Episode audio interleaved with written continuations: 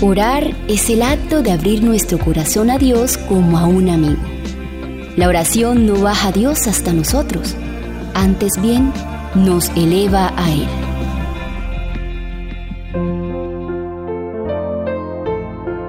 Nuestras oraciones nunca molestan a Dios.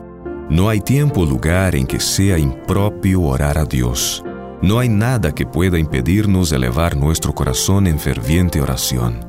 En medio de las multitudes y del afán de nuestros negocios, podemos ofrecer a Dios nuestras peticiones e implorar la divina dirección, como lo hizo Nehemías cuando hizo la petición delante del rey Artajerjes.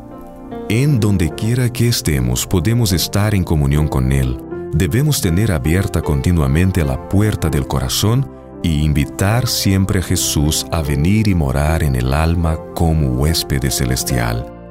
Aunque estemos rodeados de una atmósfera corrompida y manchada, no necesitamos respirar sus miasmas.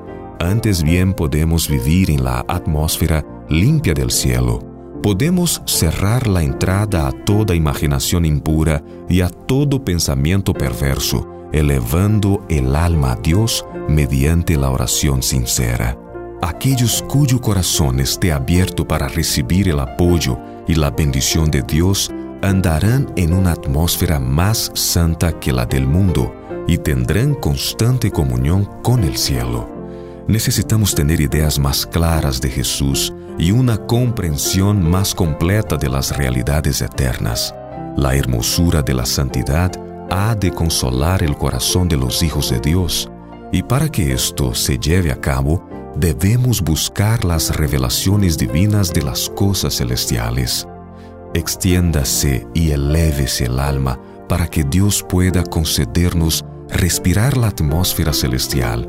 Podemos mantenernos tan cerca de Dios que en cualquier prueba inesperada nuestros pensamientos se vuelvan a Él tan naturalmente como la flor se vuelve al sol.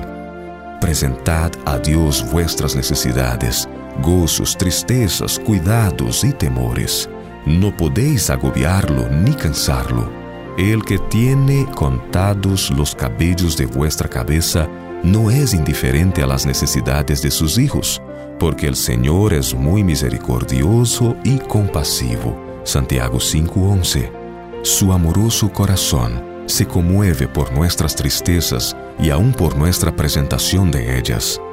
Llevadle todo lo que confunda vuestra mente. Ninguna cosa es demasiado grande para que Él no la pueda soportar. Él sostiene los mundos y gobierna todos los asuntos del universo. Ninguna cosa que de alguna manera afecte nuestra paz es tan pequeña que Él no la note.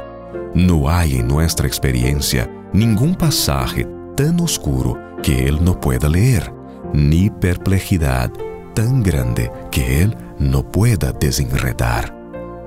Las relaciones entre Dios y cada una de las almas son tan claras y plenas como si no hubiese otra alma por la cual hubiera dado a su Hijo amado.